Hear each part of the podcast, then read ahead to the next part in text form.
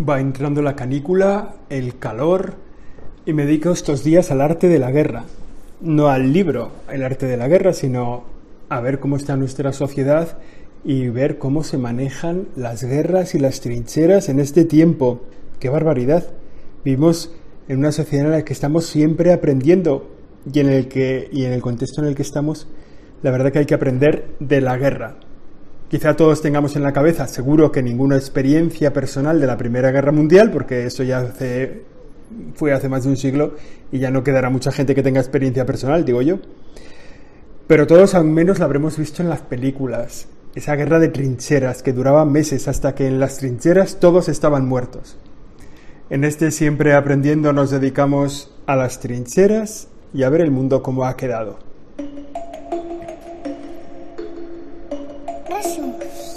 Siempre aprendiendo. Siempre aprendiendo. Con José Chovera. Los tiempos de la guerra son malos tiempos para la cultura. Dicen que en las guerras la primera víctima es la verdad. Pues quizá es verdad. Pero en estas guerras que vivimos en este siglo, aquí en nuestro medio ambiente, la primera víctima es la cultura. Es verdad que en general son malos tiempos para la cultura, han sido malos tiempos para la poesía, ha habido también malos tiempos para la lírica, y ahora son malos tiempos para la cultura y a eso quería dedicar este siempre aprendiendo, a explicar qué significa que estamos en malos tiempos para la cultura. Que en este tiempo vivimos una especie de guerra contra la cultura. Son malos tiempos. Si, os parece, empiezo por los segundos. Son como dos cosas, ¿no? Uno, ¿por qué son malos tiempos? Y otro, ¿qué es la cultura? Y luego hacemos la síntesis de esa afirmación un poco así, malos tiempos para la cultura. ¿A qué me refiero con la cultura?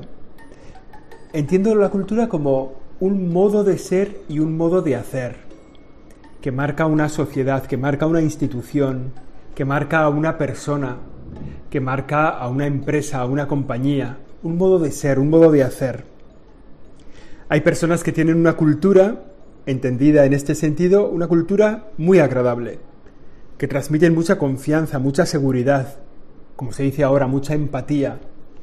Hay personas que tienen un modo de ser que inmediatamente te permite enganchar con ellos.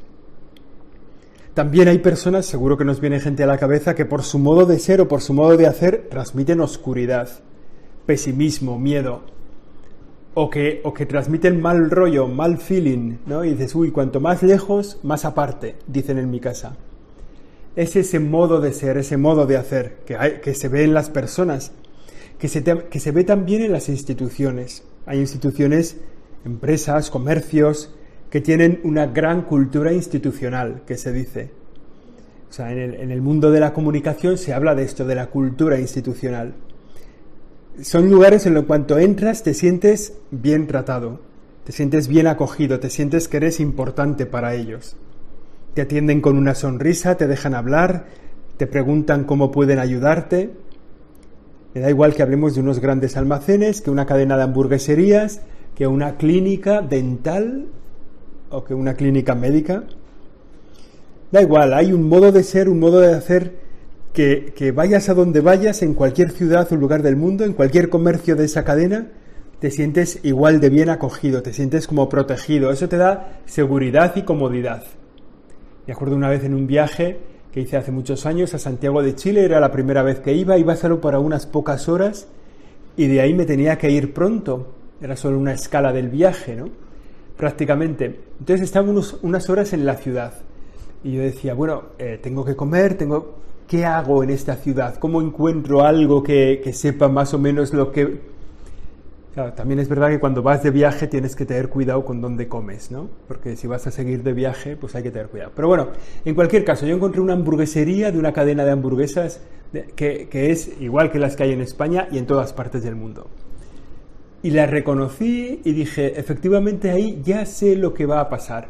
Sé cómo se entra, sé cómo se compra, sé cómo se paga, sé cómo me van a dar las hamburguesas, sé que me puedo sentar aquí, sé que voy a estar en un ambiente conocido y protegido su cultura institucional, su modo de ser y su modo de hacer es tan claro, es tan fuerte, que cada una de las personas que trabajan en esa cadena la hacen visible, hacen visible esa cultura, y de modo que crea un ambiente de seguridad. ¿no?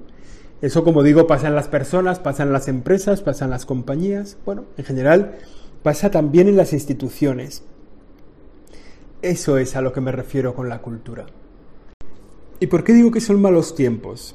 Mm, ¿No? Estábamos diciendo la cultura, son malos tiempos para la cultura, hemos dicho lo que creo yo que es la cultura, más en el ámbito de la comunicación. ¿Y por qué digo que son malos tiempos, los actuales? Pues los, porque estos tiempos en los que estamos ahora, para casi todo, piden un sí o un no. Piden blanco o negro. Piden aquí o allí son malos tiempos porque no se aceptan los matices, no se aceptan los diálogos, no se aceptan las reflexiones profundas que pasen de 280 caracteres. Lo más profundo a lo que puedes llegar es a 280 caracteres con espacios. Sin embargo, nuestra experiencia de la realidad es que admite muchos matices, es una realidad compleja, no se puede resolver un problema complejo con una solución, con una palabra sencilla, ¿no? Es un tiempo en el que abundan los juicios a personas que son señaladas por una opinión, por una acción errónea o incluso torticera, y que por haber hecho algo mal son condenadas completamente. ¿no? se tolera que una persona que ha estado en la cárcel y haya cumplido condena salga a la calle. No se tolera que cuando vas a ir a la calle lo que se hace es recordar el crimen, actualizar el crimen y decir merece que vuelva a ser condenado. Y en estos tiempos no se puede vivir así. Los tiempos actuales son malos porque no se puede entender que en todas partes hay algo de bien. No se admite que en todas partes hay algo de bien, algo de verdad, algo de belleza. Estamos en el tiempo del sí o no, del blanco o negro. No se puede decir sí a esta parte y no a esta otra. Vamos a arriesgarnos un poco. Pongamos un ejemplo que valdría la pena preguntarse. ¿Puede un mafioso ser un buen padre? A veces se ven las películas, ¿no? En El Padrino, por ejemplo, en otras películas, un mafioso que es un mafioso auténtico, que extorsiona, que mata, que violenta, que, que engaña y sin embargo se porta muy bien con sus hijos. ¿Eso existe en la realidad? ¿O un mafioso además siempre es un mal padre y siempre es un mal, eh, un maltratador de su esposa o siempre... Pues no, creo que es posible decir que se da que un mafioso pueda ser un buen padre. O sea, que hay matices, que los tiempos exigen una condena absoluta de las personas, pero que en realidad las personas tienen matices. Ahora sumamos las dos partes, ¿no? Lo que hemos dicho. Malos tiempos para la cultura.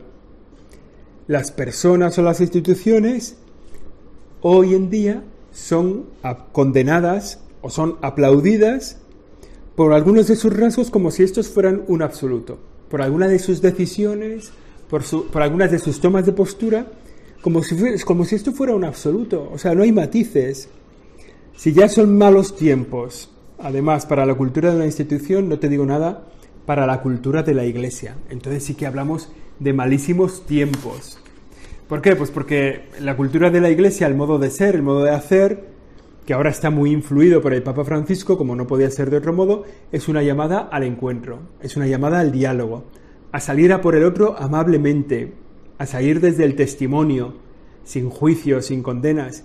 Hay palabras muy evangélicas que están siendo proscritas. Hoy no puedes hablar de encuentro, no puedes hablar de perdón, no puedes hablar de misericordia, no puedes hablar de no juzgar. En el tiempo actual, usar esas palabras te condenan como digas la palabra diálogo, acaba siendo condenado. el diálogo es algo muy humano. Es más, es lo que nos diferencia a nosotros de los animales, dialogar. Buscar, poner razones en común. Buscar una razón superior a las cosas que nos estamos comunicando unos a otros.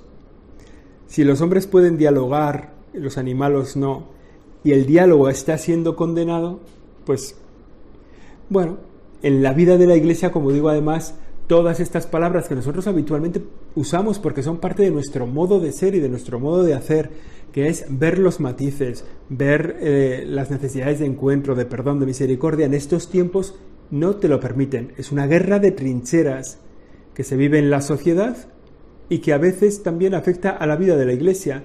Y además es una guerra de trincheras en las que hay muy poco campo en medio. ¿no? Las trincheras se cavan en un lugar seguro donde todavía no llegan las balas del enemigo y entre una trinchera y otra, pues hay un espacio en el que uno, bueno, con cuidado, ¿verdad?, puede deambular. Pero es que ahora mismo las trincheras en la vida social, en la vida política, en la vida eclesial, son tan cercanas la una a la otra que una persona que intente por el medio caminar es disparada desde los dos lados. Por ejemplo, hoy tú hablas lo que decía antes, ¿no? Hablas de misericordia y siempre habrá quien te dispare por usar esa palabra. Y si te caes en una de las dos trincheras, sea cual sea, estarás ahí enterrado para siempre, hasta el final de los tiempos. Bueno, malos tiempos. Pero esta descripción que yo creo que es real, ¿no? Que, no hay espacio para los matices, que no hay espacio para los colores, que no hay espacio... Este, esta realidad se ve tanto en la política, se ve en los medios, se ve en todas las ideologías y está infectando gravemente a la gente de la calle. O sea, cada vez hay más gente de la calle metida en las trincheras. Y son trincheras tan profundas que una vez que caes en ellas, nada te permite salir. Ni tus propias fuerzas, ni tus compañeros de trinchera, ni la profundidad de la trinchera que se hace inescalable. Ya eres de estos, pues eres de estos para siempre. No te van a dejar salir de esa trinchera. Te llamarán traidor o te llamarán lo que sea, ¿no? Bueno, es el tiempo en el que estamos. Malos tiempos para la cultura, malos tiempos para la cultura de la Iglesia. ¿Qué tenemos que hacer? Bueno, nuestro modo de ser y nuestro modo de hacer no lo podemos cambiar. Buena parte de ello brota del Evangelio. Nosotros siempre apostaremos por el perdón, siempre entenderemos que hay una posibilidad de encuentro, siempre creeremos que hay un espacio para el diálogo. Que es verdad que tiene que llegar a conclusiones, que no se queda el diálogo en las palabras vacías, evidentemente, sino que tiene, tiene un lugar, tiene una meta el diálogo. Pero el diálogo es imprescindible. Bueno, ¿qué es lo que pasa en este mundo? Bueno, pues que este mundo que ha creado la política, que ha creado la ideología, que afecta a todas las realidades sociales, culturales también, institucionales, en realidad es un mundo falso. El mundo no es así. El mundo no es así, la realidad tiene matices, es compleja. Todos nos damos cuenta de ello, hasta que nos meten en una trinchera para declararnos y hacernos enemigos de los otros, a los que muchas veces ni conocemos. Nos meten en una trinchera y de repente, bueno, pues podemos decir que el mundo es complejo, que la realidad es compleja, que no se pueden decir palabras breves, palabras cortas para dar sentido a todo lo que pasa. Claro que podemos decir que existen mafiosos que pueden ser buenos padres, claro que hay buenos médicos que tratan mal a sus familias, claro que hay malos profesores que son buenas personas, claro que en la realidad hay cosas malas entremezcladas con cosas buenas. Es claro que siguiendo el Evangelio en cada tierra en cada persona, en cada institución, crece al mismo tiempo el trigo y la cizaña. El mundo de la opinión pública ahora mismo se está quedando muy pequeño, el mundo de la política, de la opinión, se está quedando muy pequeño al compás del conmigo o contra mí. Esto es propio de la gente que ve todo su campo lleno de trigo y todo el campo contrario lleno de cizaña.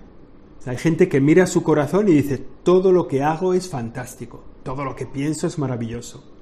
Que trabajan en una empresa y dicen, esta empresa es maravillosa, no tiene ningún problema.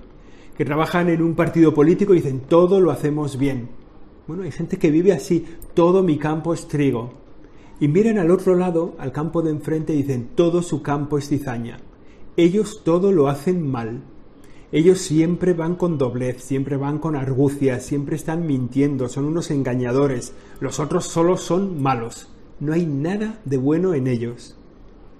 Sin embargo, el Evangelio nos dice que en cada tierra, en cada campo, crece al mismo tiempo el trigo y la cizaña.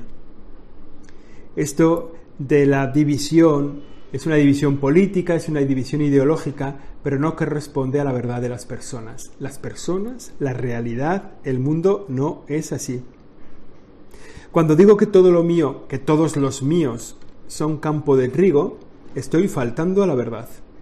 Cuando digo que todo lo otro y todos los otros son cizaña, estoy faltando a la verdad.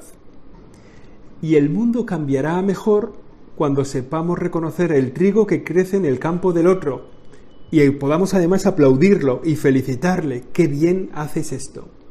Qué buena esta iniciativa que has tenido. Qué buena esta idea que has propuesto en el Parlamento el otro día. cuando seamos capaces de ver el trigo en el campo del otro. Entonces mejorará mucho el mundo. Y mejorará también cuando podamos mirar nuestro campo, mirar nuestro corazón, mirar a los nuestros, mirar aquellos partidos, aquellas instituciones, aquellas actividades que realizamos y podamos encontrar la cizaña que crece entre nosotros o incluso dentro de nosotros mismos. Que podamos decir, esto lo hago mal. Bueno, esto es un deseo, ¿verdad? Que dicho así, parece que va a tardar en pasar. Pero este es el modo de ser de la Iglesia. La Iglesia es un pueblo de Dios que se sabe compuesto por pecadores, por personas en las que abunda trigo y cizaña, hasta tal punto que cada noche miramos dentro de nosotros mismos para señalar nuestra cizaña, para tratarla, para hacerla desaparecer.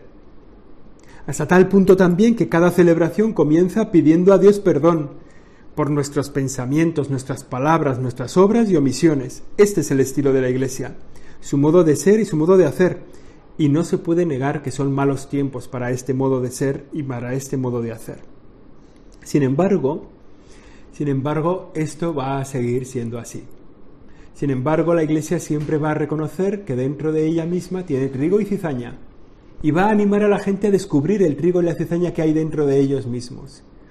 Y va a seguir denunciando que no hay personas purísimas que pueden denunciar constantemente el mal de los otros porque el mal no habita en ellos.